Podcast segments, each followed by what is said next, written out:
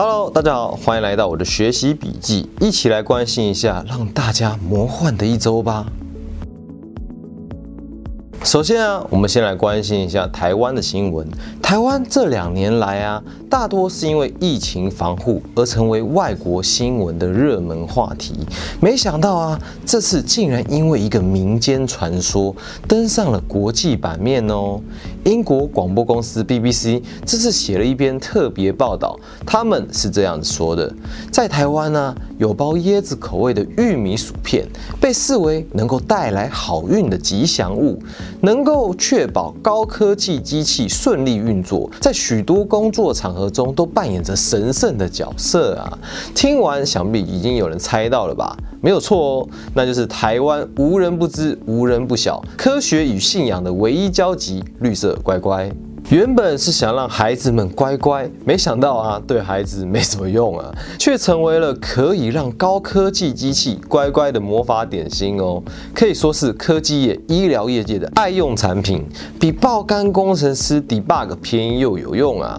对于这样的都市传说，就连维基都有乖乖文化的说明哦。这个报道一出啊，台湾的网友纷纷笑称这是泄露国家机密啊，把护国神山台积电。稳定输出的终极绝招都泄露出去了，看来啊，乖乖又要再一次引领台湾玄学界变成畅销全国的知名伴手礼了。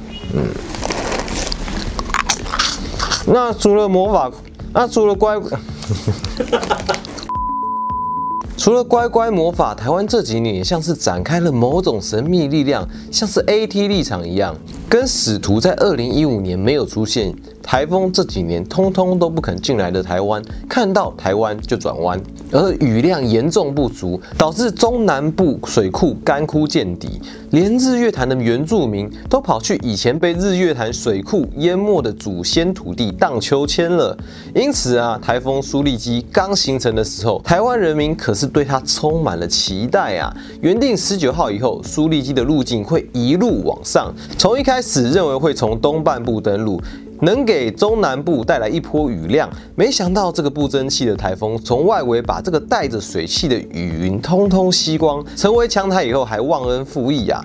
最后一个急转弯，完全不登陆台湾，充满期待降雨的台湾网友们纷纷上网对台风呛虾，说它是苏力笑，台风之子真的是输不起啊！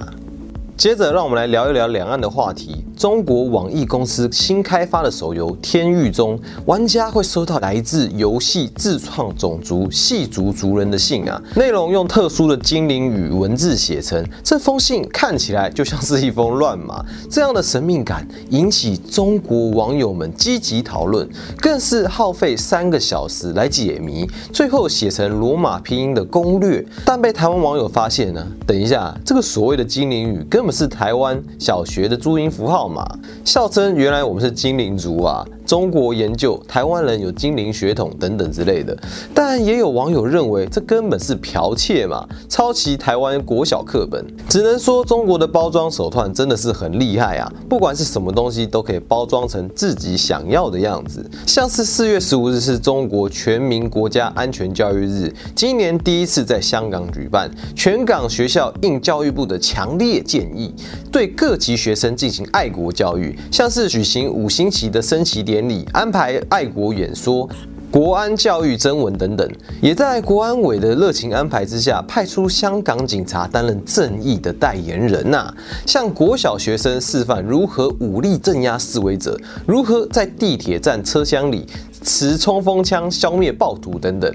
并让学童拿玩具枪模拟港警在车厢内的武力镇压。哎，等等，不好意思哦，这边放错照片了，这才是小学生的模拟画面啊！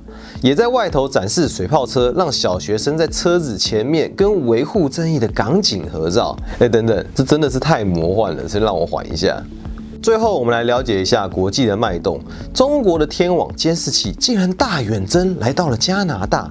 中国知名火锅店海底捞被媒体爆料，在加拿大温哥华分店安装了多达六十台的监视摄影机啊！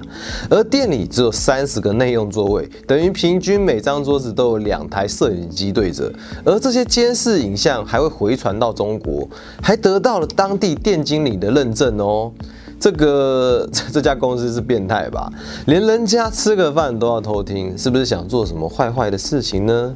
这个行为啊，也让重视隐私的加拿大人感到相当的反感啊，甚至怀疑有境外势力的入侵。但经理却表示，这是为了以客为尊啊，维持尊贵不凡的服务品质，是用来监视员工是否有好好上班。强调并不会滥用影像针对客人，会保护顾客隐私。但居住在加拿大的华人们、维吾尔人们还是很担心啊，这个举动是不是会影响到加拿大华人的安？安全及隐私呢？连吃个饭都不能安心聊天啊！这真的是蛮可怕的。中国辽宁号近期在吕宋海峡附近操演，有意无意选在非常靠近美国海军的位置。原本是想来个敌不动我不动，没想到美国竟然抢先采取行动，那就是拍照。对，美国海军在自家船上拍了一张跟中国航空母舰的合照哦，上传到网站。照片中一位军官还翘着脚，姿势轻松自如，就像在说啊，嘿，你在那边军演，我在这边监视你。军事专家认为这是美国对中国的认知作战，特意表示你的辽宁号对我不具威胁，我还可以一边休息一边看着你，显现出美军对中国航舰刻意靠近，而且并未放在心上啊。合理的监控不必偷偷来，大家明着来，比偷装好几个监视器更有用。好了，那从这周的新闻周记，我们深刻了解到国家安全的重要性，尤其是资讯安全的部分啊。所以让香港小朋友练习拿枪可能没什么用，多多练习保护自己的隐私是比较实在的。比如说，不要去华人火锅店跟习大大说你好。也不要疏忽到连航空母舰都会被人偷拍，搞得国家机密被人家知道，让我们乖乖超级难买。这个影片啊，也转了三次档才出来。不过啊，知己知彼，百战不殆。身为精灵族的我们，从小就要学精灵语。如今我们的精灵语有幸得到祖国的善意。阿牛哥，我想要跟伟大的领袖、伟大的导师、伟大的统帅、伟大的舵手习主席先生讲几句话。习大大您好，没想到您已经声名远播，连漫威都以您年轻的样貌担当最新电影的男主角。看来你与迪士尼的好情谊果然是不言而喻啊！从宇宙大反派之后是正义凛然的英雄，这个形象可说是身负重任啊。而建党百年即将到来，除了致力更新党史以外，热爱教育的您怎么会忘记下一代呢？为了培育国家未来动。落实伟大中国社会主义思想，不只是中国啊，其他地方也热衷全方面教导。下令从幼稚园到高中的图书馆都必须推广习大大思想相关书籍啊，还将不是共产思想的书籍通通清除，以保卫国家安全，建立更完善的习帝国啊！糟了，是世界奇观。好了，那今天的节目就到这里了，希望对大家有帮助。我们下次见喽，拜拜。